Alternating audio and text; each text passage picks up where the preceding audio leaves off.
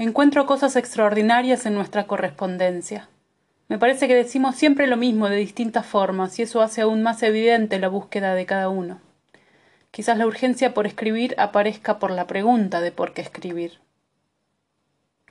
Estoy trabajando en la idea de una novela que te quiero contar, y me pone muy ansiosa no tener una sola palabra escrita, al menos un título. Estoy leyendo otra vez a sangre fría. Hay algo ahí de lo que yo quiero hacer, construir una ficción de un hecho real. Creo que la mentira para ser verosímil necesita permanecer muy cerca de la verdad. Y para mí la escritura es un poco la mentira al servicio de la literatura. Pensando en Capote, entrevistando al asesino, enamorándose de él, deseando en secreto que lo ejecuten para tener un final. Leo el libro como una performance. Lo eficaz de la performance es que no hay posibilidad de salirse de ella. Cualquier acto, incluso la inacción o la muerte, son performáticos. No sé si la lectura del libro, pero la idea, el plan del libro me parece absolutamente contemporánea. Bueno, ya te darás cuenta que estoy trabajando en mi escritura acerca del crimen en el paraíso, tratando de encontrar toda la información posible. Pero lo que verdaderamente me pregunto es por qué quiero escribir este relato.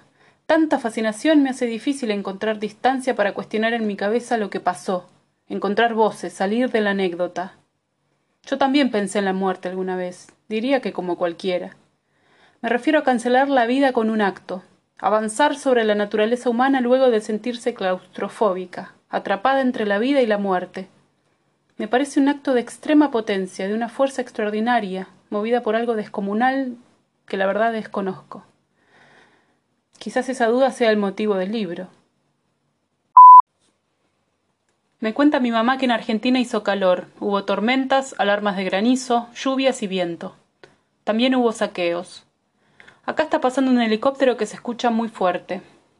Hoy mucha gente se quiso mucho, se olvidaron de los demás, se olvidaron de sí mismos, fueron a trabajar, faltaron al trabajo, se amigaron personas que hacían mucho que no se hablaban, se dieron besos largos y se saludaron desde lejos.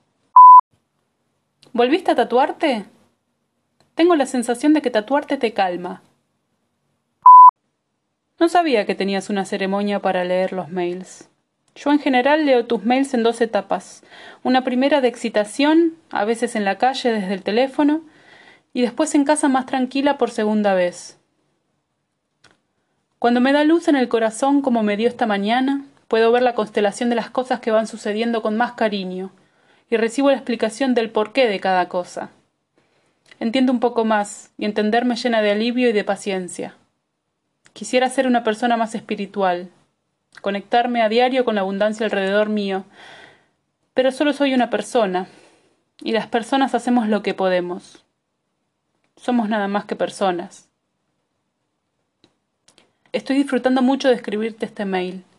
Es como si estuviera charlando con vos. Va pasando el tiempo mientras escribo y estoy muy a gusto así. Tuya.